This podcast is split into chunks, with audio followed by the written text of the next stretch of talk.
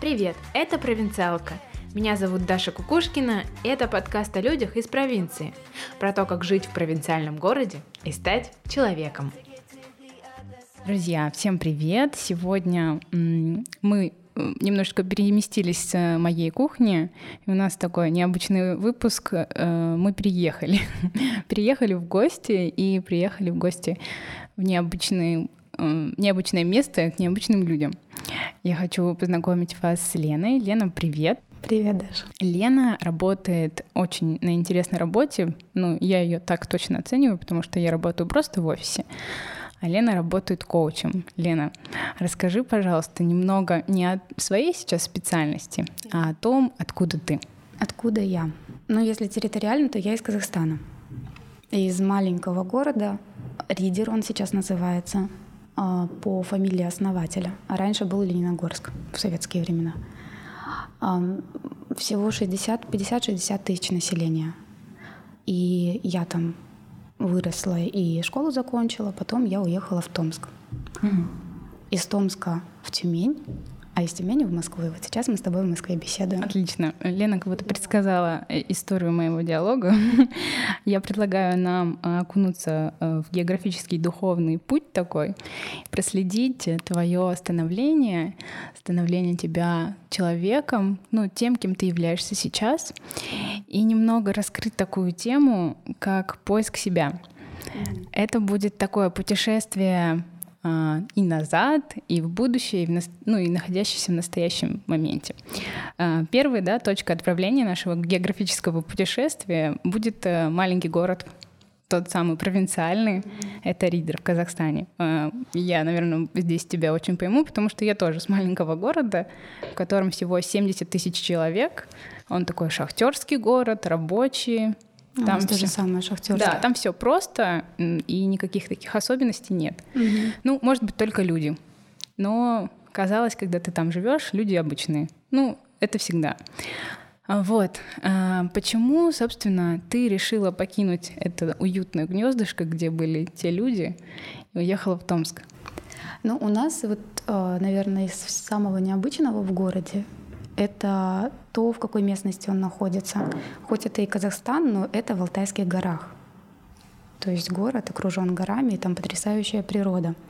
В самом городе чего-то такого выдающегося и значимого для меня сейчас уже я не наблюдаю, ну кроме того, что у меня там остались мои родные — у меня, как-то, знаешь, сейчас по поводу уютного гнездышка, наверное, не сильно как-то откликается, потому что никогда не воспринимала это как э, вот бывает у людей, где я родился, там и пригодился, или это моя колыбель, или еще что-то такое. Я, наверное, из тех, кто хотел как раз выпорхнуть из этого гнездышка. Mm-hmm. В этом меня очень мама поддерживала. Она хотела, чтобы мы с сестрой обязательно получили высшее образование, уехали, стали людьми, человеком, да, чтобы стали и, и сестра моя, и я. И мы, кстати, у нас вот, если говорить э, среди родственников, да, вот по линии там мамы и папы, первые, кто получил высшее образование. И если говорить про некоторый рост, то это, наверное, было очень важно, потому что э, мы немножечко сестрой благодаря тому, что у мамы было такое намерение, во-первых, мы сами были сфокусированы на то, что уехать. Угу. Уехать, учиться, потому что у нас в городе ни одного университета нет. И а, плюс еще это все равно немного другой взгляд на мир открывается после того, как ты учишься где-то в другом городе, живешь самостоятельно, там, начиная с 18 лет. И если говорить про путь, наверное, то что можно сказать? Ну, я всегда была ягозой, как меня называли. Мне было скучно делать одно и то же. Угу. И, соответственно, мне было интересно пробовать разное. То какие-нибудь танцы, то музыкалка, то еще что-нибудь. И в, э, в школе, я когда училась в среднеобразовательной, я в седьмом, по-моему, классе задалась целью поступить в лицей физико-математический. Хотя я вообще не физмат. То есть это, это было собственное решение, тебя никто не направлял, просто ты Как я слышала, что это лучшая школа в городе, и вот мне нужно было туда. А я параллельно была в танцевалке и еще в музыкалке, и заканчивала. Это у меня был выпускной год.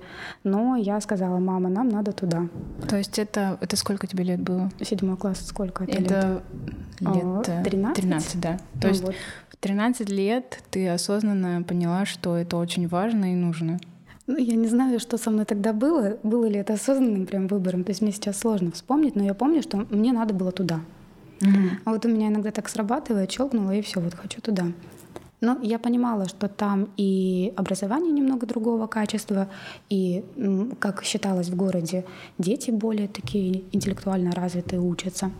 Ну и, в общем, я задалась целью. И так интересно было, что я сдавала экзамен, и класс уже был переполнен. Mm-hmm. И меня вроде как вообще не должны были взять. Ну, потому что там уже сколько-то было в параллели один класс, и там был, по-моему, 31 человек. Ну, то есть это очень много. И как-то так получилось, что классная руководительница говорит, ну, давайте попробуем. 32-м возьмем вас ребенком в класс. И попробовали, и, в общем-то, вот я перешла в лицей, наверное, благодаря лицею, в частности, я э, уехала в Россию, потому что как раз на базе лицея проводили Олимпиаду там всероссийскую, угу. приезжали представители из томских университетов и помогали, в общем-то, Поступать. тем, что... Угу, да. Ну, просто э, я так пытаюсь тоже анализировать все равно, мне кажется, люди, которые жили в какой-то одной местности, ну, в плане там географического нахождения, угу. у них есть какое-то мышление, все равно направленное, как бы там ни было. Просто я, в свою очередь, училась тоже в гимназии, но она уже была как бы верхом того, что возможно было в городе. Но э, у меня не было такого выбора. То есть я не могу даже представить, что я в 13 лет сама решала, ну, чего я хочу, что мне нужно, чтобы это было лучше или еще что-то. Ну, это, мне кажется, осознанность, которая заложена в, том возрасте, это, ну, это какое-то вообще волшебство. Ну, как мне кажется, просто я сейчас смотрю на своего брата, ему 11, ну, а осознанностью там не пахнет.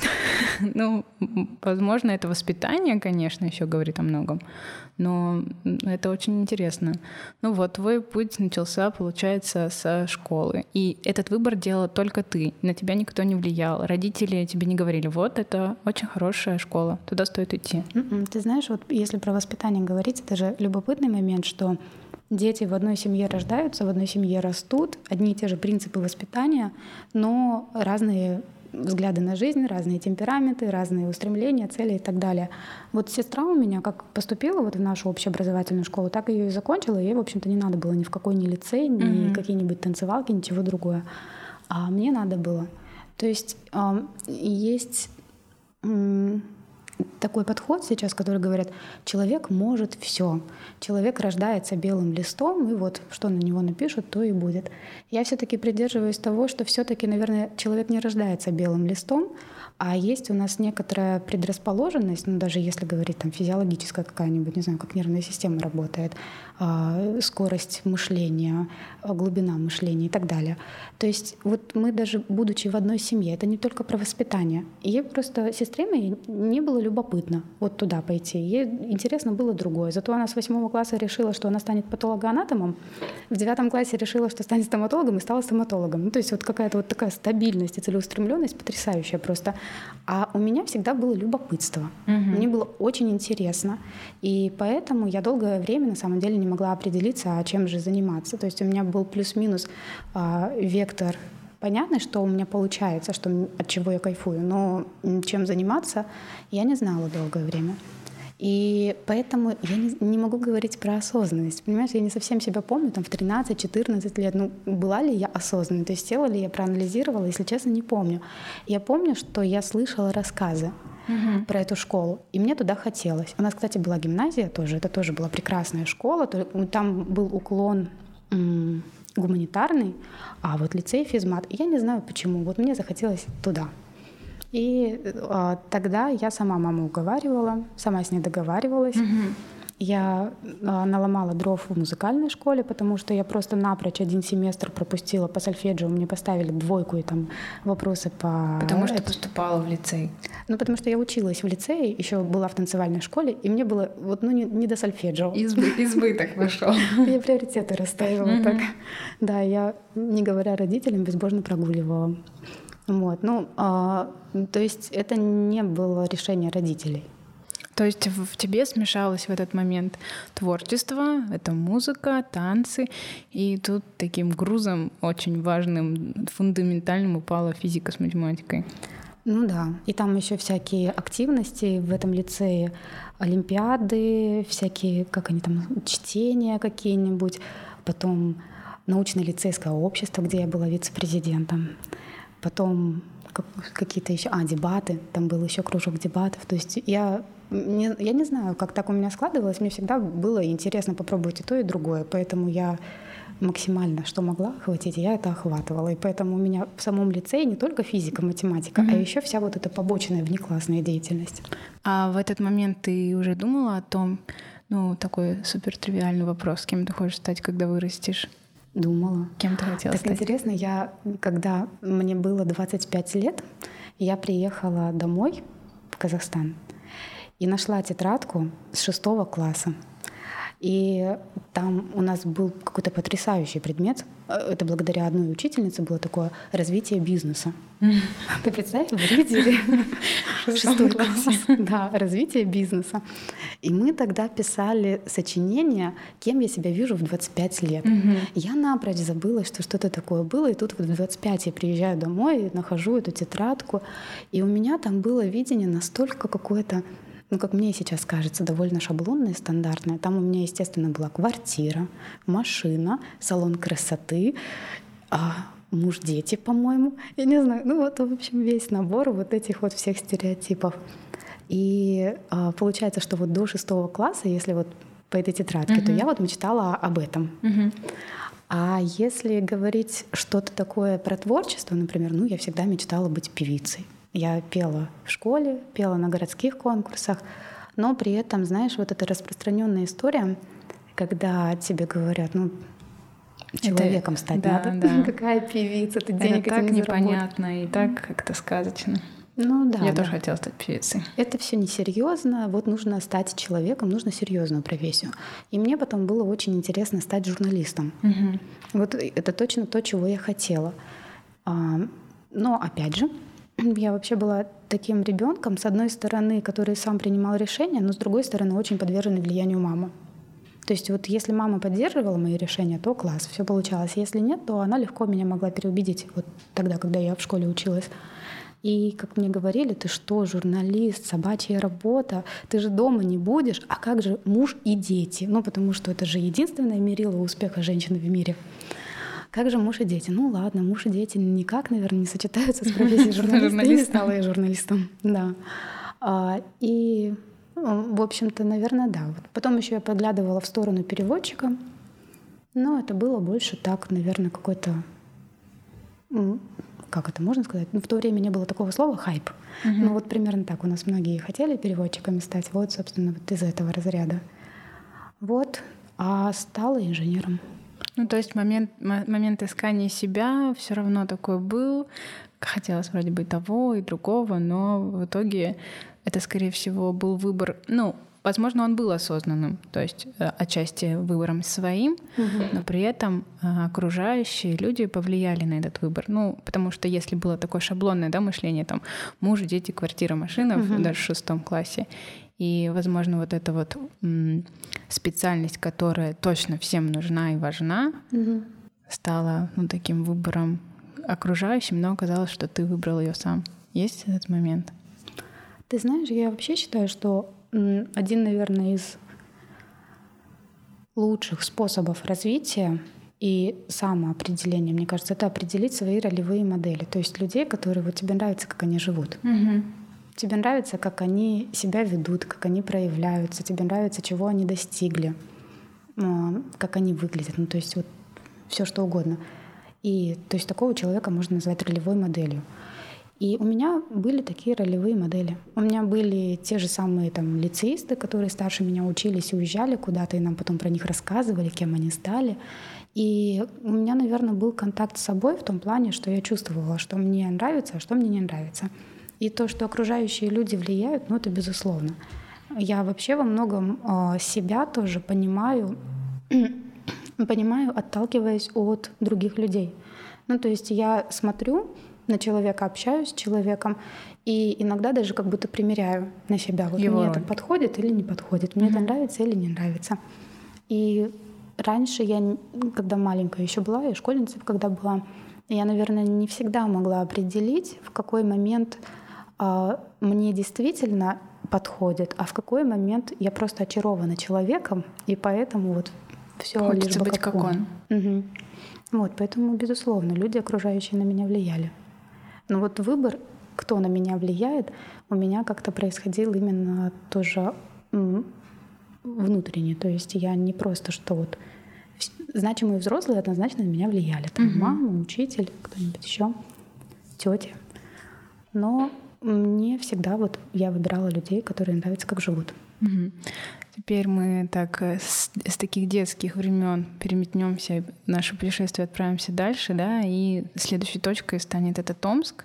Угу. Это уже более осознанное, да, такое мышление, мышление с выбором, когда ты осознаешь себя, понимаешь, кто ты. И вот э, ты студент, но давай начнем не прям с самого начала студенчества, не с первого курса, а уже более со старших курсов, когда мы хотим чего-то, и мы понимаем, что мы учимся, и, возможно, не зря. То есть твоя специальность, твоя профессия, будущее. Mm-hmm. Как она тебя направляла, или ты вот в этот, этот э, осознание того, что ты должна быть инженером, ты себя ощущала инженером?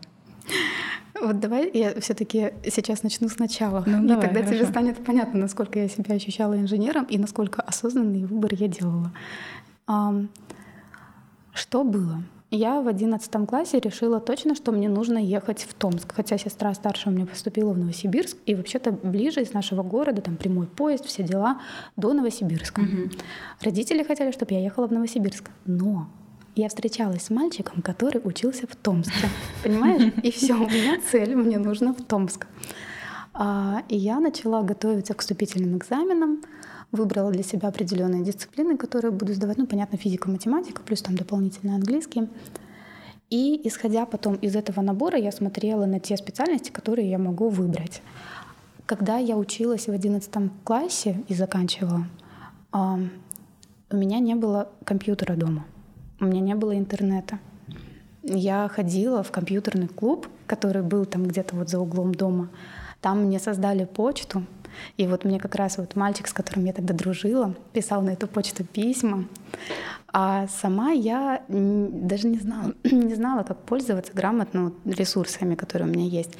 И когда я ехала в Томск поступать, а я ехала, то есть там такая история сложилась, что с одной стороны я как медалистка могла пройти, угу. а с другой стороны у меня высокий балл по межвузовской вот этой олимпиаде, и поэтому я не знаю, почему вот решили, что надо ехать в Томск и проходить еще дополнительные вступительные экзамены, вступительные экзамены, которые именно между медалистами. То есть там были специальности, которые я выбирала тоже, где знаешь там по три потока, по 50 человек медалистов только, то есть золотых медалистов, вот кто вот на какие, эту специальность все умные были.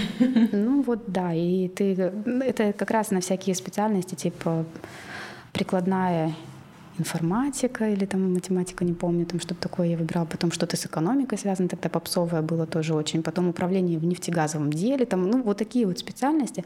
И я туда ехала, думаю, что, ну, блин, у меня такой высокий балл по вот этой Олимпиаде, у меня золотая медаль, ну, конечно, все будет хорошо. А приехала, и я просто не знала, какие даже там будут еще дополнительные вступительные экзамены, потому что я с этим не была знакома совершенно. И, наверное, кто-то мог прочитать об этом и узнать, но я вот не знала. И поэтому один экзамен провалила, на второй прихожу, там вообще география оказалась нужна на эту специальность. Там на третьем экзамене тоже какой-то сюрприз. И получилось, что все специальности, которые я вот выбрала для себя, я не прошла uh-huh. экзамены. И я помню в этот момент, когда единственный человек взрослый, которого я знала в Томске, это женщина, которая из Томского политехнического университета приезжала в Ридер как раз вот эту Олимпиаду Подготовила, проводить. ну, как бы, чтобы вы поступали, получается, да? Да, да, да. Ну, как куратор. Она единственный человек взрослый, которого я знала. Я приехала одна в Томск без родителей.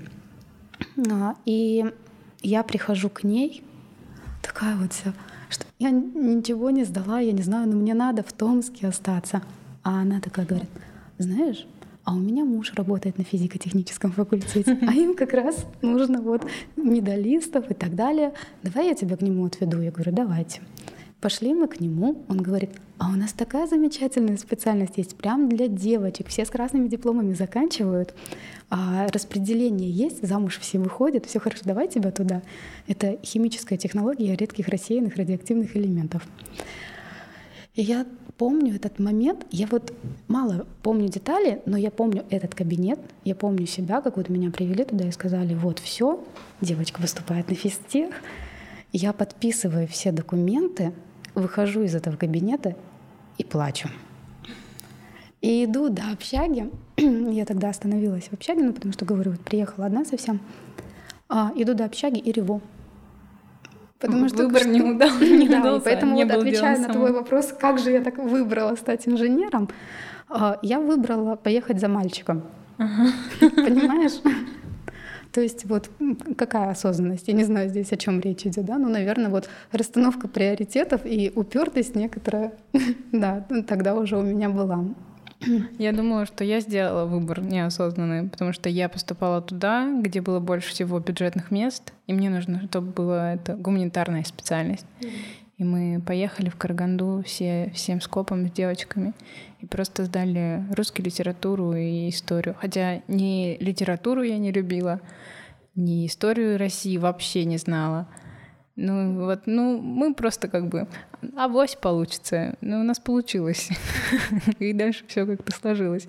Но это, это, конечно, история интереснее, потому что была вроде бы какая-то какое-то решение, какие-то цели, а тут вон как вышло. А тут расстановка приоритетов, да, потому что в Новосибирске а, у меня были некоторые перспективы поступить на те специальности, на которые я хотела. То есть там уже и подготовленная я была, mm-hmm. все было ок. Но мне надо было в Томск. Мне надо было в Томск, мне надо было на бюджет. Ну, потому что родители не готовы были меня платно обучать. Плюс еще, чтобы была общага и так далее. А, и поэтому, ну, и так как у меня физтех лицей был до этого, физмат, то я, в общем-то, смогла выбрать такое направление. Ну, поплакала я полчаса, час, наверное, думаю, ну и ладно. Потом меня еще утешили мысли, якобы, ну, если в полит... Ну, там, знаешь, когда вот ты что-нибудь сделаешь, выбор какой-то, и он тебе не нравится, после этого начинается процесс рационализации. Mm-hmm. Поисков плюсов, почему это правильно, почему это хорошо. Ну и вот у меня также запустилось. Ну, а на какой еще специальности в политехе учиться? А на каком еще факультете в политехе учиться, если не на физтехе? Да все хорошо, у меня будет фундаментальное образование, это будет вызывать уважение, все хорошо, я физику, математику люблю, все здорово. Ну вот так вот, в общем, я и поступила. Угу. Ну вот, поступила ты, начала учиться. В какой момент у тебя начал происходить перелом? Того, что ты не инженер, не физик, потому что сейчас твоя деятельность никак не связана точно не с физикой, может быть, отчасти с математикой где-нибудь еще какие-то там подсчеты могут быть. Когда ты поняла и начала искать себя в другом и осознавать себя по-другому? Ну, а, у меня с первого курса каждый курс была депрессия. Ну, как я называю это депрессия, это, конечно, не депрессия, потому что депрессия это все-таки серьезная даже заболевания, да, а у меня просто были ямы, в которые я проваливалась на, может быть, месяц, каждый год, когда что я здесь делаю, зачем я вообще здесь учусь, э, я не хочу быть инженером, мне не нравится эта специальность, мне не нравятся эти люди, которые здесь преподают, я не хочу быть такими же, как они, такой же, как они. И у меня вот каждый год это было. То есть, по сути, я понимала, что я не хочу быть инженером с самого первого курса. Но мне очень повезло, что я поступила в политех на самом деле, и даже на физтех, потому что там тогда был экспериментальный такой проект, он, по-моему, сейчас есть, не знаю точно, элитное техническое образование. Это такой отдел, куда люди с определенным баллом, их туда приглашают, и отдельно идет такой трек э, математика, физика, более углубленное изучение. И на этом, в этом отделе э, элитного технического образования э, работал психолог. И, соответственно, у меня с самого первого курса был доступ к психологу. Угу. Я начала работать, и там можно было прийти похныкать, поныть, когда там все плохо, спросить совета, а, ну, то есть как-то вот, чтобы тебя поддержали. Плюс еще на элитке были такие очень теплые взаимоотношения в группе, а, в потоке и так далее. То есть там создавалась такая атмосфера очень хорошая. И плюс еще а, в политехе была школа лидерства. Это где студенты-старшекурсники для младших курсов вели тренинги. И активнее всех там участвовали как раз те, кто с элитки.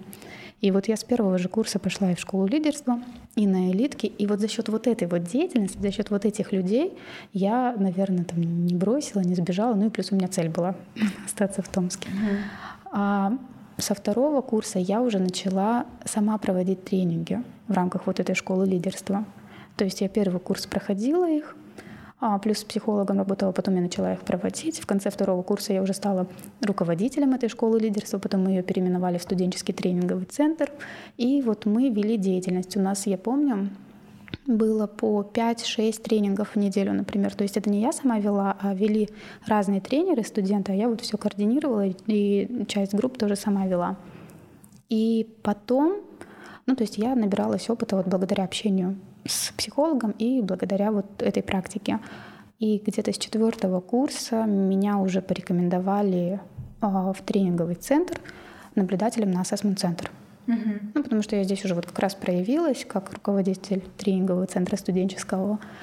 И, в общем, с тех пор, наверное, и начался мой путь уже более серьезный э, вот в сферу HR, в сферу оценки персонала, то бишь компетенций в сферу развития, угу. проведения То есть избыточная среда университетской жизни позволила как бы направить в правильное, направить в правильное русло вот эти все свои компетенции, какие-то внутренние личные качества ну, поставить на то место, где они, может быть, должны да, были быть. Были возможности.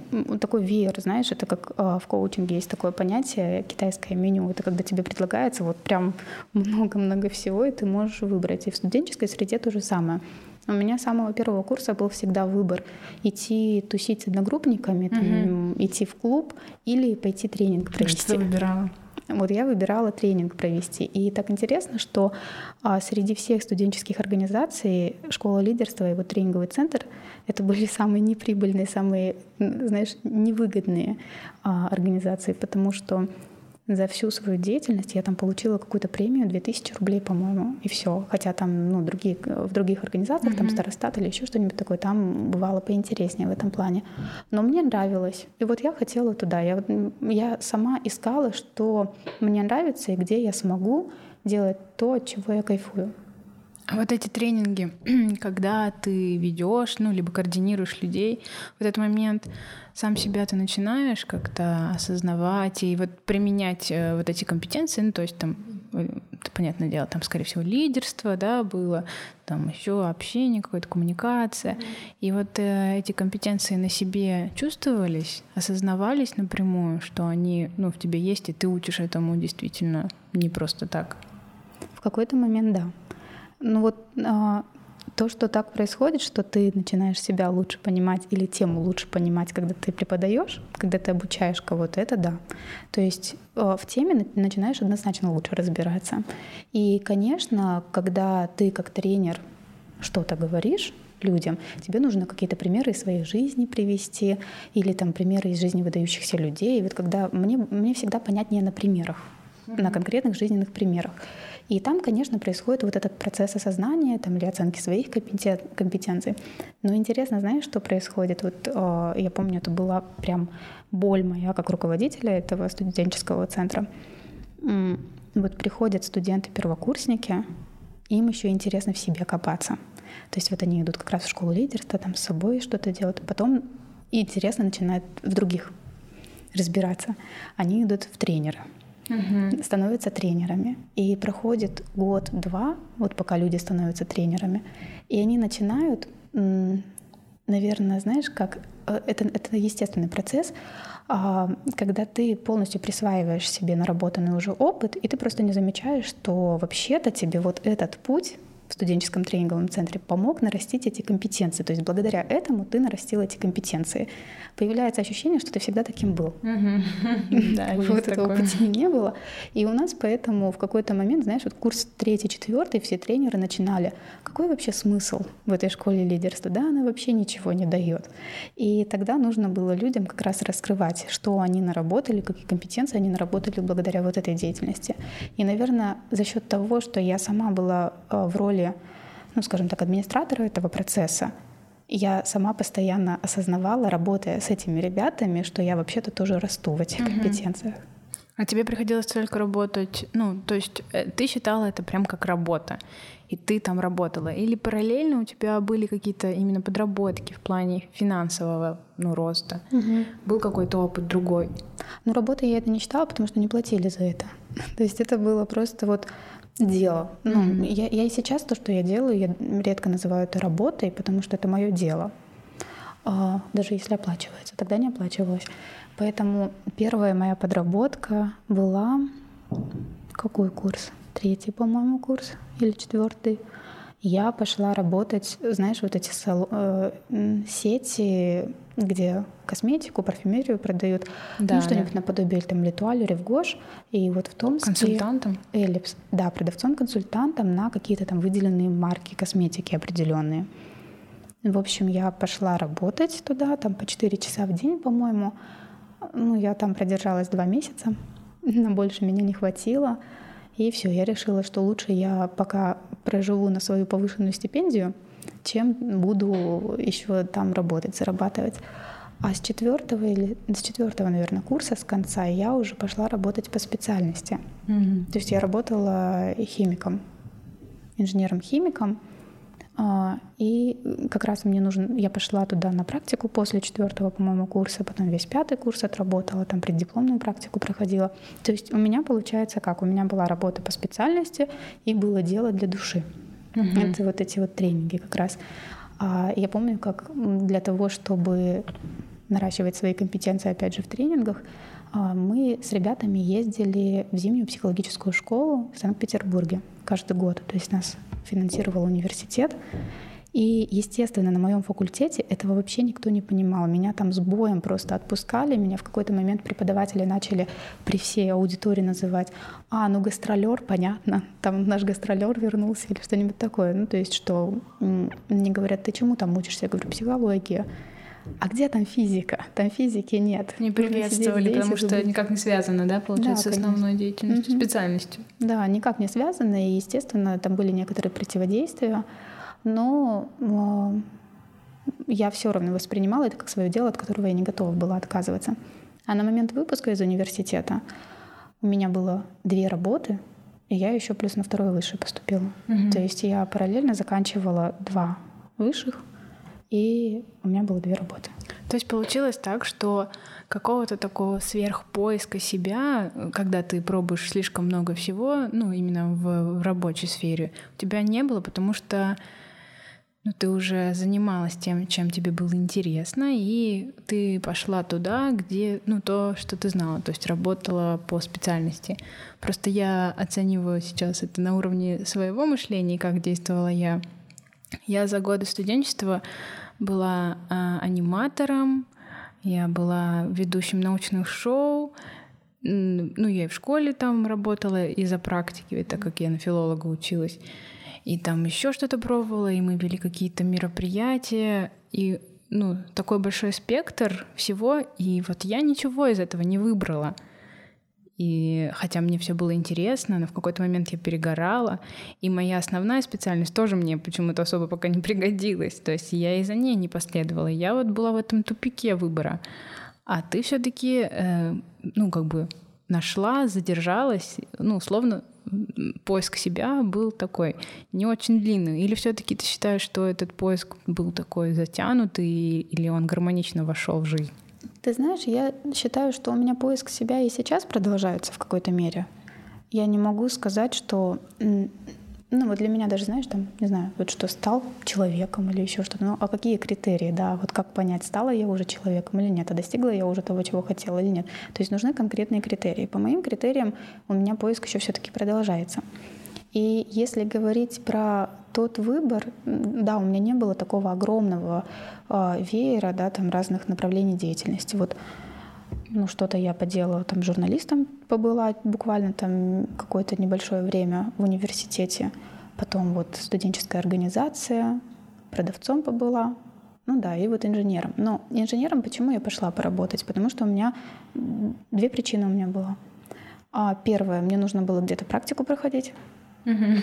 А второе, мне нужно было, знаешь, как говорят, как это, подтвердить диплом или еще что-то, ну, чтобы он был не совсем пустым. Угу. То есть у меня было где-то вот внутри такое, а вдруг что придется, может работать по специальности, там есть распределение, там, ну, вот что, вот такой э, островок стабильности и надежности. И поэтому я думаю, ну ладно, поработаю по специальности немного, тем более там работа была довольно интересная. Там даже частично было такое, знаешь, легкое элементарное программирование, а не только химия. Угу. И плюс еще вот что интересно, я хоть и работала химиком, я ездила а, в командировки по всей России, и я обучала. Я тоже обучала людей, лаборантов, как пользоваться химико-аналитической системой. И получается, что то, что я делала в студенческой организации, тоже вот некоторое обучение, тренинги, я продолжила делать и здесь. Поэтому мне здесь нравилось, поэтому я продолжала там работать. Ты это сейчас понимаешь? Ну, то есть вот вспоминаю, что ты эти действия делала, как вот э, тренировала, тренинги проводила и прочее, прочее, обучала. Или в тот момент ты уже понимала это? Или сейчас только понимаешь, что я занималась этим все время, оно вкраплялось в мою деятельность постоянно? Угу. Я это поняла и не сейчас, и не тогда, а вот где-то между, знаешь, когда я начала первое свое такое серьезное резюме для организации составлять, и где нужно было написать, в каких организациях я проводила обучение. И вдруг до меня дошло, что вообще-то там я тоже проводила обучение. Но только оно было как раз про хард-скиллы, mm-hmm. не про софт-скиллы, как обычно, да. Но вообще-то в этих организациях я тоже проводила обучение. И вот тогда я, да, тогда это осознала. Но когда я работала, нет, я особо это не осознавала. Я больше думала, что вот мне нужна практика и подтвердить диплом. Угу. А вообще а, моменты того, когда ты работала, если э, отбросить именно работу, а осознание себя и поиск себя, вот гармонии с собой, а, были какие-то ли у тебя сложности помимо работы? Применяла ли ты эти тренинги на себе? Чувствовала ты себя там какой-то личностью особенной, либо у тебя, возможно, какое-то была какая-то стагнация или еще что-то? Были такие моменты, когда возникала сложность, и благодаря своим знаниям ты себя вытаскивала из этих, ну, как ты говорила, ям, каких-то провалов? Было. А, наверное, самое яркое — это когда мы расстались с мальчиком, за которым я в Томск приехала. Это через сколько было времени? Это, по-моему, третий курс. Ну, то есть вы долго еще как бы Ну да, там уже родственники пророчили там свадьбу, все дела. Вот. У меня как-то не было тогда еще прям нацеленности на свадьбу, но тем не менее это было сложно, потому что это были серьезные отношения, первые такие отношения. И я вообще вот в Томск приехала ради него, а тут вот расстаемся. И тогда я помню, что мне было у меня тогда прям нервный срыв был. Я ездила даже лечиться там на две недели, когда меня всякими какими-то там, я даже не знаю, чем меня и кололи, и отпаивали. Я очень переживала тогда. Еще это совпало с моментом сессии, и тоже было напряжение такое довольно высокое. В общем, тогда я помню, что я как раз работала с собой, с тем подходом, который мне рекомендовала и психолог, и который мы сами говорили ребятам, которые у нас в школе лидерства. Единственное, что в школе лидерства у нас больше темы были такие, вот как ты и говорила, коммуникация, лидерство, работа в команде, ну, конечно, да. Но были еще тренинги у нас про ценности, про образ будущего, там про тайм-менеджмент, то есть личная эффективность. Угу.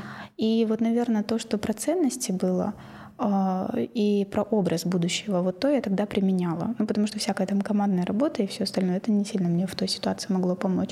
Ну и плюс еще, опять же, вот психолог, с которой я работала, она мне тогда очень помогла. И тогда я э, задавалась вопросом, а вообще правильно, что все так идет или неправильно? Вот э, хорошо, что мы расстались или нехорошо? Вот мне нужно было какое-то вот подтверждение, э, что все к лучшему или нет. Ну, я, Это принципе... как с университетом, да? Поступила я на ну, тот да, факультет. Да, да. И я себе придумала. А я себе придумала штуку, как понять, к лучшему это или нет. Как раз я подавала заявку на первую, по-моему, на тот момент зимнюю психологическую школу, на которую я планировала поехать. И я себе сказала так, если я пройду, то значит к лучшему.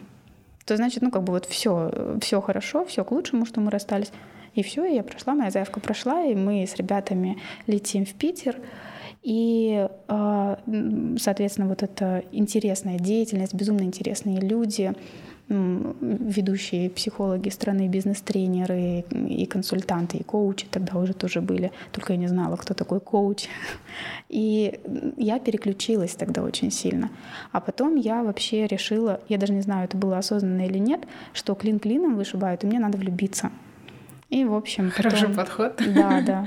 И как-то я довольно быстро потом восстановилась из э, этого состояния вот полной раздавленности. Я говорю, у меня даже вот этот срыв был. Я восстановилась довольно быстро. То есть, ну, сколько я там пострадала? Наверное, месяца полтора вот прям пострадала, поубивалась, знаешь, это вот как, чтобы оттолкнуться от надо до него достать, да, до, дойти до дна, и вот от него оттолкнешься и пойдешь наверх.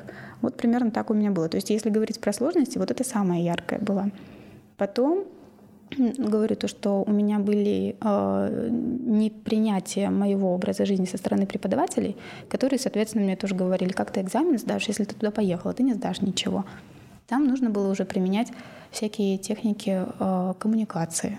Как договориться, как подстроиться, э, как сделать так, чтобы свою цель достичь, и чтобы преподаватель тоже остался доволен, не потеряв да, как-то mm-hmm. свое чувство достоинства. Для него же это очень важно.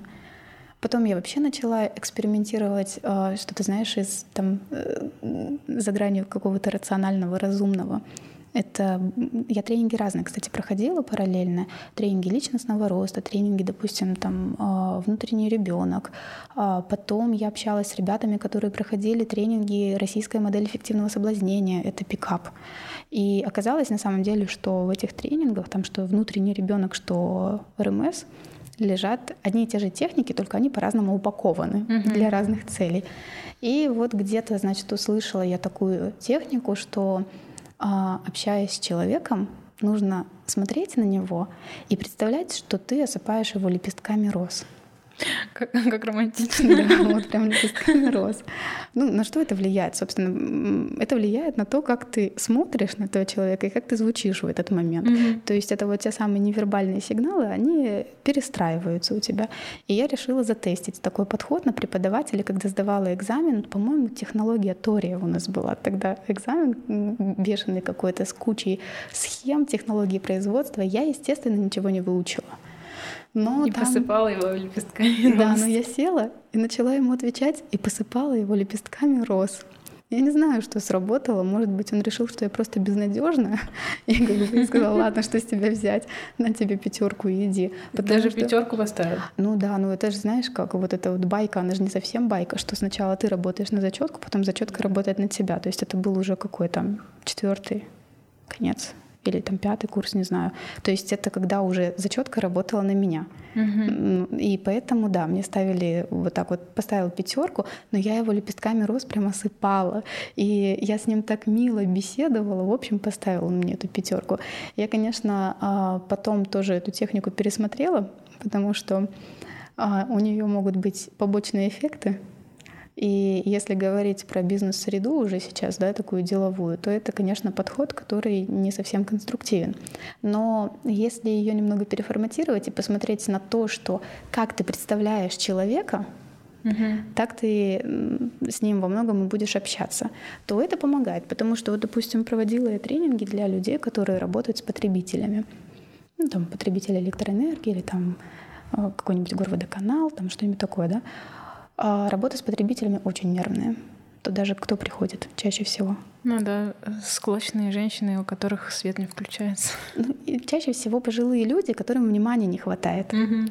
И вот они приходят это внимание добрать. И вот одна из участниц тренинга мне говорит, вот заходит она в дверь, И я вижу уже, что она такая вся, ну вот склоченная, да. И я представляю, что я на нее ведро помоев выливаю.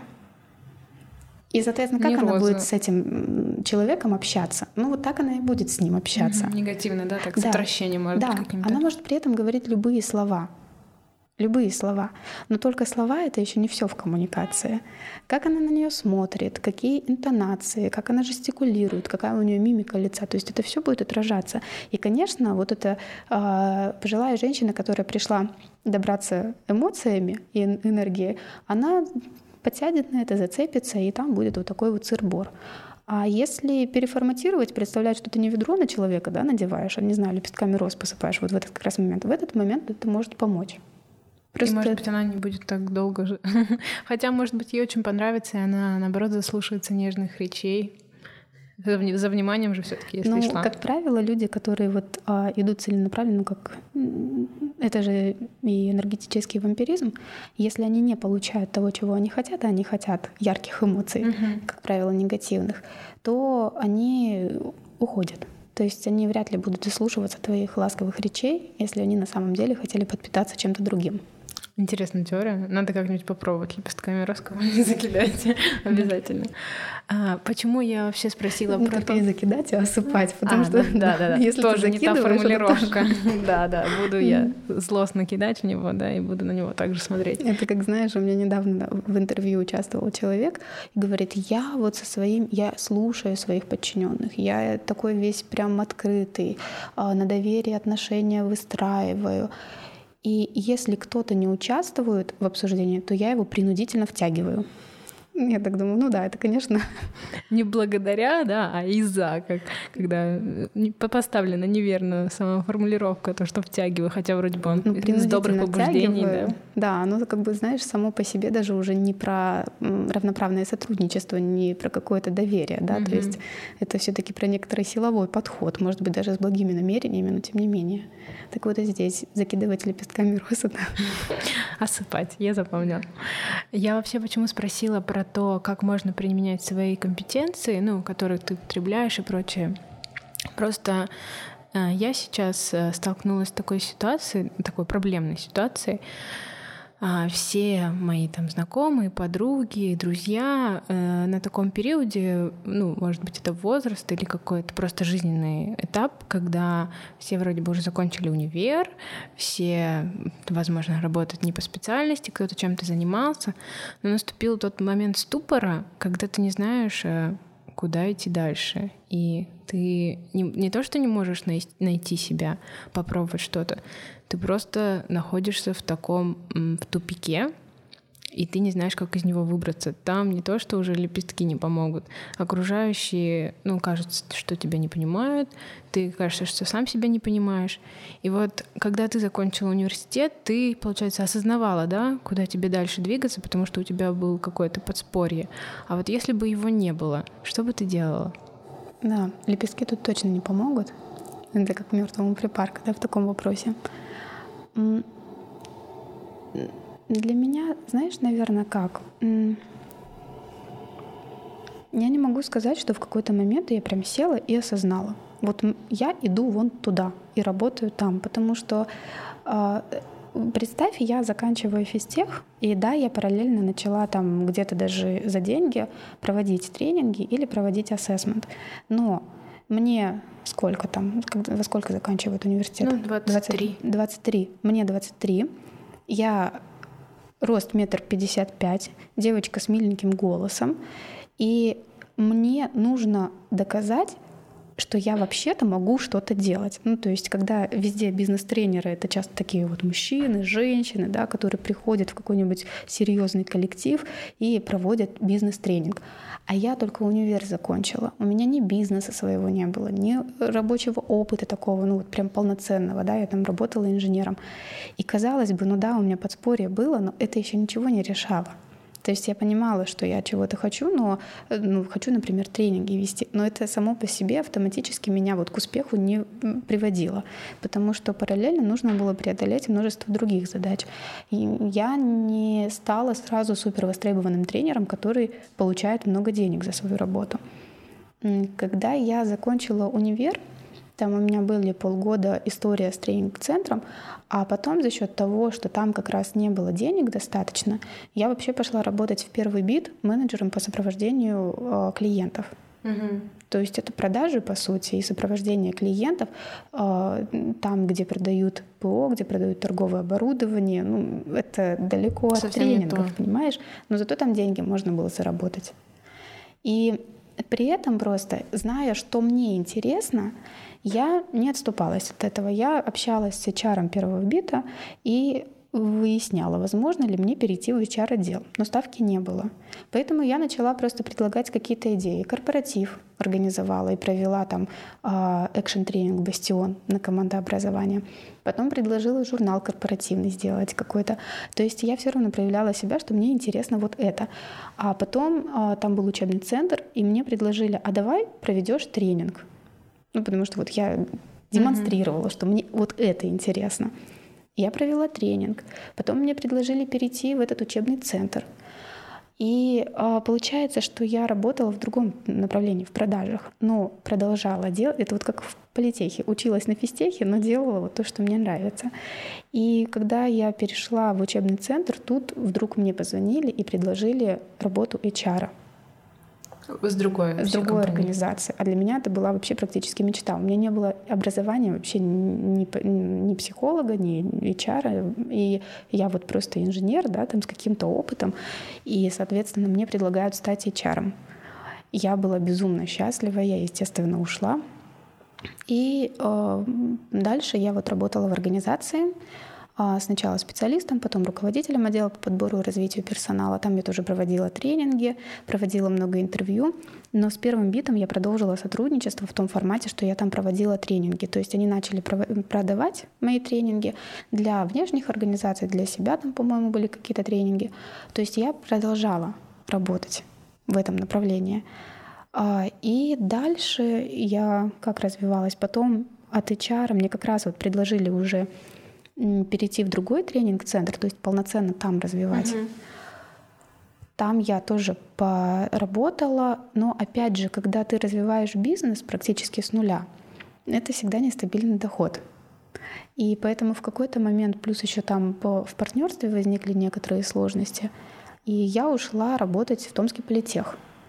То есть, Вер- где училась, вернулась. вернулась, да, но вернулась в отдел по подбору и развитию персонала. То есть я э, продолжила свой путь HR. И параллельно вот это время я, знаешь, так не на постоянной основе, а точечно проводила тренинги, проводила ассессменты писала характеристики, набивала руку. То есть это не было так, что я определилась, чего я хочу, и все, и дорожка ковровая вот передо мной. Uh-huh. Это знаешь, наверное, как вот понимаешь, что интересно, вот на что ты откликаешься, где есть энергия, где есть какой-то такой драйв. А, делая это дело, ты чувствуешь себя живой, наполненной и, как вот э, говорит один хороший человек, э, хорошо использованной. То есть вот прям применена хорошо. Вот здесь нужная, полезная деятельность, вот то, что ты хочешь делать. И я понимала, что это вот у меня связано с работой с людьми, с обучением. И, соответственно, а, продолжала вот это направление, но деньги зарабатывала чем-то другим, пока я нарабатывала опыт.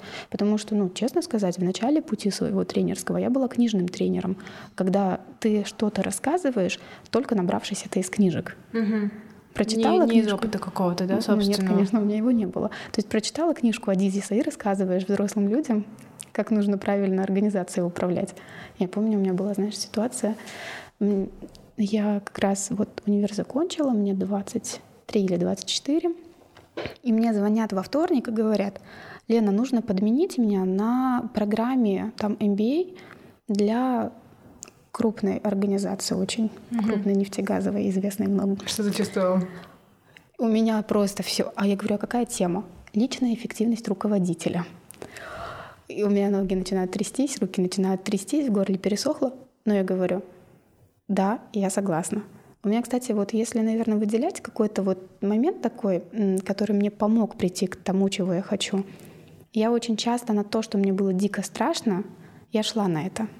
Даже если толком не знала, да, что будет в итоге? Нет, я тему-то эту знаю. Нет, Просто... я имею в виду э, то, что будет а, как то, что ощущение, будет да, то, mm-hmm. это же неизвестность в любом случае.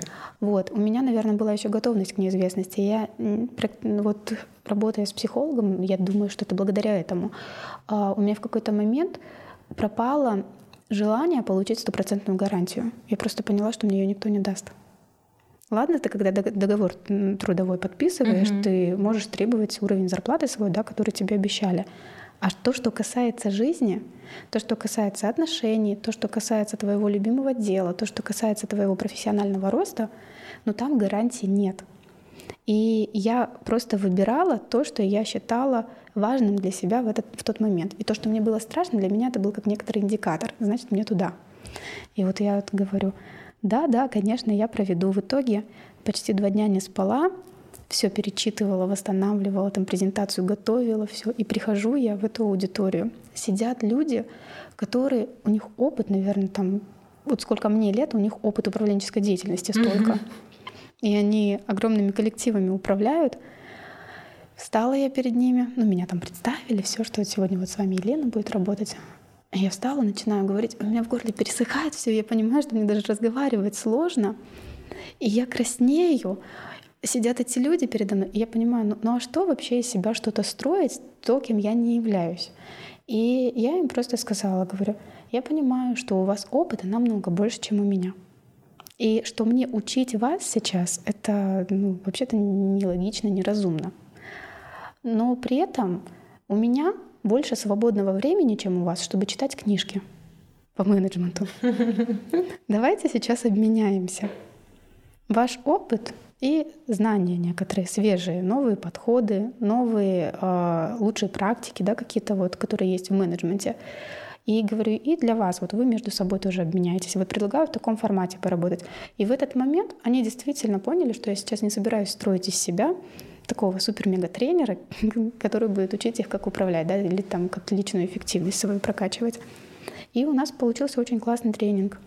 Но это тоже это было очень сложно тогда для меня, а, именно как такое преодоление. И да, я зарабатывала какие-то деньги, но я говорю, это были точечные заказы. Угу. И знаешь, наверное, полноценно работать а, как тренер, как асессор и потом только как коуч я начала ну, наверное, с 2016-17 года. Сколько, получается, лет ты потратила на то, чтобы накопить все эти знания и вот стать тем, кем ты являешься сейчас? Ну, если... Вот я думаю, что это... Хотела сказать с первого курса, но, наверное, нет, потому что у меня есть некоторый опыт, который я даже еще в школе зарабатывала очень полезный, в частности, те же самые дебаты. Прекрасный угу. опыт, очень полезный. Ну, ну давай скажем 13. Такая весомая цифра, да? Да.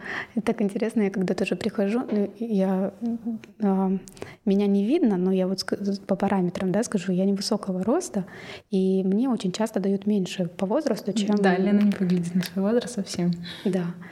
И, соответственно, когда я прихожу, и у меня иногда на тренингах спрашивают, да, там, а сколько вы работаете, я говорю уже, например, 7 лет или 10 лет, в зависимости от того, что именно там тренинги веду, или управленческая деятельность, или ассессмент. И у людей такое, очень часто, знаешь, бывает, откидываются такие на спинку стула и такие смотрят, откуда у вас столько опыта? А вот он у меня есть. А было ли такое, что казалось, что ты делаешь, шутишь, и вот не достигаешь какого-то, какой-то вершины. Ну, понятно, что вершина, она всегда есть, и даже сейчас, да, условно достигнув какого-то определенного этапа, понимаешь, что есть еще и дальше к чему стремиться. Но вот момент э, ну, в молодости, вот, например, я на себе ощущаю, что хочется здесь и сейчас и побыстрее. И вот не хочется 13 лет э, как бы впахивать, mm-hmm. да, упорно трудиться, впихивать в себя столько информации, а хочется прямо сейчас. Был такой момент? Ну, конечно. Я вообще та еще торопыга, мне нужно все здесь и сейчас. И... Но при этом столько упорства 13 лет. Ну вот у меня есть некоторый общий вектор, а если вот так посмотреть, то у меня трудовая книжка вообще страшно выглядит, страшно для людей, которые любят стабильность. У меня каждый год новая запись была в ней. Понимаешь? То есть у меня самый долгий, наверное, стаж а, на одном месте. Это было полтора года. То есть это не страшно, да, когда ты работаешь? Ну вот для тех, кто слушает вдруг и думает, кем я буду, когда вырасту, условно. Что это не страшно работать по году, по полгода и чувствовать себя прекрасно. Это зависит от того, конечно, а, кем и где хочется себя видеть, потому что если там ты планируешь карьеру а, в вертикально интегрированной компании, какой-нибудь там Газпром, Лукойл, там что-нибудь еще такое, да, то, конечно, там ценят стабильность. И когда там видят в трудовой книжке несколько записей каждый год, тогда даже есть такой термин «странник», для uh-huh. таких людей, то есть что странствует. И таких людей могут э, не взять, да, если есть другие какие-то варианты. Э, соответственно, если если планы строить карьеру там, где ценится стабильность, то, наверное, это не лучший подход.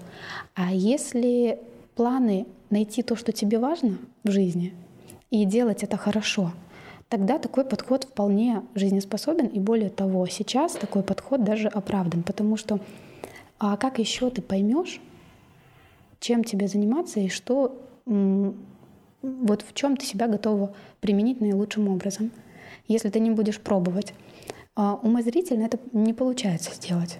То есть мне может сколько угодно казаться, что я хочу, а, не знаю, что я там хочу быть ученым. Ну, пошла я в аспирантуру. Ну, отучилась я два года в аспирантуре. Сдала все экзамены и оставила эту затею, потому что оказалось, что наука, в чистом виде наука, это не совсем про меня. Я больше про практику. А там у меня не получилось скрестить одно с другим в силу определенных обстоятельств. Так вот, а, получается, что когда ты пробуешь, ты тогда можешь понять, твое или не твое. И если ты в целом придерживаешься одного вектора, то не страшно то, что ты путешествуешь с места на место. У меня, я помню, была такая ситуация, когда одна из подруг говорит, Лена, хватит уже, тебе пора степениться, ты нигде не задерживаешься ни на одном месте, вот все скачешь, скачешь, и вообще, ну то есть ветер тебя носит, это же несерьезно, у тебя там нигде авторитета не будет. При этом она сама уже долгое время работала на одном месте работы, там что-то чуть ли не 10 лет, и рассказывала, что она, когда едет на работу, а, у нее там чуть ли не до тошноты, что она не хочет туда ехать. Но вот как-то в ее картине мира это было правильно. А мое поведение было неправильным. Но э, мне хватило, наверное, тогда как-то, не знаю, осознанности, может, в тот момент, понять, что да, я перемещаюсь, но вектор основной у меня один и тот же. То есть, если говорить про стабильность, то она у меня есть в плане направления. Направление, которое да. выбрано тобой. А там, где уже я это развиваю, это уже действительно, ну, как бы вот второй вопрос. Потому что, ты знаешь, путь к цели не один. И если ты ставишь себе цель и говоришь, я должна прийти к ней только вот этим путем, угу. есть огромная вероятность, что не получится. Ну, не знаю, какой-нибудь вот банальный пример из женских тренингов. А, хочу найти мужчину, выйти замуж. Соответственно, мне нужно купить вот такой наряд, вот так выглядеть, пойти вот в это место, вот там, не знаю, ходить в такой-то тренажерный зал, и обязательно там я найду. Ну вот, ну не факт. Совершенно не факт, что именно там ты найдешь. То есть цель может быть достигнута тысячами других способов. Не знаю, вот где-нибудь случайно в общественном транспорте пересеклись или еще что-то. То есть путей достижения цели сильно больше, чем один. И зацикливаться на одном на чем-то не нужно. Если не получилось, например, на каком-то одном месте работы или там бизнес начинаешь и не получилось, это не значит, что цель не твоя. Это значит, что ну вот опыт заработали, пошли дальше, mm-hmm. ищем другой путь. Про пути хорошее продолжение. Ну вот твой путь в Томске, он закончился, да? Он был ну, насыщенным достаточно, самоопределяющим, mm-hmm. когда то, чем ты занимаешься, зародилось. И дальше твой путь ушел в Тюмень. Mm-hmm. Почему этот город и что ты для себя там открыла и нашла в себе как в человеке, в личности, в профессионале? В Тюмень я поехала под проект. То есть мне предложили проект, и ну, там при университете а, в определенной структуре нужно было делать вот некоторые проекты. Их несколько, но там один основной был. И я думала, что я туда года на три, на пять, вот примерно так. Но в итоге я там 11 месяцев, по-моему, прожила примерно так. Что мне это дало? Мне это дало, наверное, еще большее понимание уровня своих компетенций на тот момент уже. И еще большее понимание, чего я на самом деле хочу. Потому что вот как с тем, чтобы пробовать разные виды деятельности, так и путешествия, пусть угу. на ПМЖ или даже временные, они как раз позволяют тебе попробовать другую жизнь немного. Ну вот, как-то пожить по-другому на новом месте, в окружении других людей, может быть, даже у которых они не просто сами по себе другие, а у них еще, не знаю, в принципе, традиции, культура другая. Они на жизнь смотрят как-то по-другому. Понятно, что между Томском и Тюменью такой колоссальной разницы нет, но если говорить про какие-то путешествия, то вот я тоже считаю, что это один из очень полезных способов э, понять, а что же тебе в жизни действительно нравится или не нравится. Э, и вот если говорить про Тюмень, там был очень интересный проект — когда я вот только переехала, и мне говорят, нужно провести оценку такого-то количества людей, большого, достаточно. Первый ассессмент уже там, через 20 дней, но только. Денег нет и команды нет. Ну, работаете. Ну, работаете. А ассессмент — это такая штука, которую ты в одного не проведешь, особенно когда тебе нужно 100 человек оценить. Команда обязательно нужна. А еще модель компетенций — в которой в два с половиной раза больше индикаторов, чем в нормальной модели компетенции для ассессмент-центра. Ну, то есть в такой, в рабочей. То есть это были какие-то просто адовые условия. А еще параллельно я тогда училась на коуча на базовой программе, и мне нужно было в Новосибирск еще ездить, там проходить модули учебные. И вот тогда я, наверное, для себя, вот как раз почему я поняла, вот, что у меня уже уровень компетенции достаточно высокий, я за те 20 дней подготовила команду, а, мы начали проводить эти ассессменты один за другим, и без бюджета людям не обещали ни зарплату, ни премии, ничего. И 15 человек на этом проекте именно э, за счет мотивации новый опыт полезный, э, обратная связь, некоторый рост в плане взаимодействия в коллективе в рамках определенных задач интересных, творческих. В общем, мы делали вот этот проект. И три месяца все, в общем-то, дошли от начала и до конца. Мы провели оценку всех людей, написали все отчеты. Это было очень сложно, потому что параллельно у меня еще другой большой проект был, тоже с оценкой связан. И я помню тот декабрь, это было год назад. Это был декабрь, после которого, вот знаешь, вот как пластом ложишься, и все, и сил нет, потому что ты вот на, не знаю, сколько там, 150-200 процентов вкладываешься, потому что делаешь что-то, что казалось невозможным до этого. Угу. Вот, то есть, наверное, самое ценное в Тюмени для меня было вот это, как раз такое преодоление, которое показало, что я могу больше, чем я думаю о себе. То есть что... открыла для себя что-то новое, ну, в себе поняла, mm да, осознала свои силы. mm Еще, знаешь, было интересно. Это не про духовный рост, не про личностное развитие. В Тюмени я э, узнала, что такое жить в квартире, где есть дровяной камин. И для меня это стало, вот сейчас тоже, если говорить про мой образ будущего, то вот к нему добавился еще вот такой элемент. Я поняла, что для меня огонь обладает некоторой такой удивительной силой, когда мне было тяжело, мне было плохо, грустно или нервничала я очень по какому-то поводу. Я могла просто начинать разжигать камин. Садилась напротив и просто смотрела на огонь. И у меня как будто вот некоторая чистка проходила. А потом еще, когда, знаешь, делаешь какое-нибудь дело, и после этого сжигаешь еще какие-нибудь бумаги, это такой вот процесс прям завершения. И если говорить, наверное, про ценное, что я оттуда вынесла для себя, то еще вот такая история. Что можно пожечь что-нибудь. Пожечь что-нибудь, Это как ритуал получался, да, своего рода. Интересно. Ну, можно еще на воду смотреть, если вдруг камина у кого-то нет, открыть кран в ванной, посмотреть. На воду, на звезды. Ну, да, на ветер. все, все стихии, которые существуют. Э, это такая точка твоего, ну, иного, другого роста, осознания чего-то. И следующим э, опорным пунктом географического путешествия становится Москва. Но здесь я пока не хочу говорить о том, кем ты стала, потому что, ну, еще момент определения, наверное, не пришел, и такого опыта, которого какого-то завершающего нет. Я хочу спросить тебя о том, а, как ты себя совершенствуешь а, в обычной жизни. Ну, то есть вне зависимости от тренингов, сама для себя, и, возможно, кому-то и мне в том числе, это поможет э, развиться. Ну, что ты можешь посоветовать, чтобы стать лучше?